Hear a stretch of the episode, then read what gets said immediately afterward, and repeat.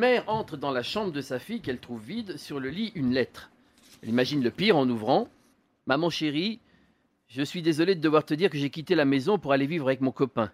Il est l'amour de ma vie. Tu devrais le voir, il est tellement mignon avec tous ses tatouages, son piercing et sa super moto.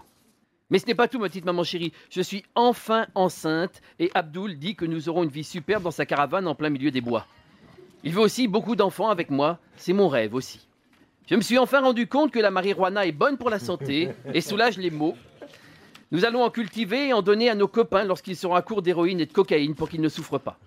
Ne te fais pas de soucis, pour moi, maman, j'ai déjà 13 ans. Je peux faire attention à moi toute seule et le peu d'expérience qui me manque, Abdoul peut le compenser avec ses 44 ans.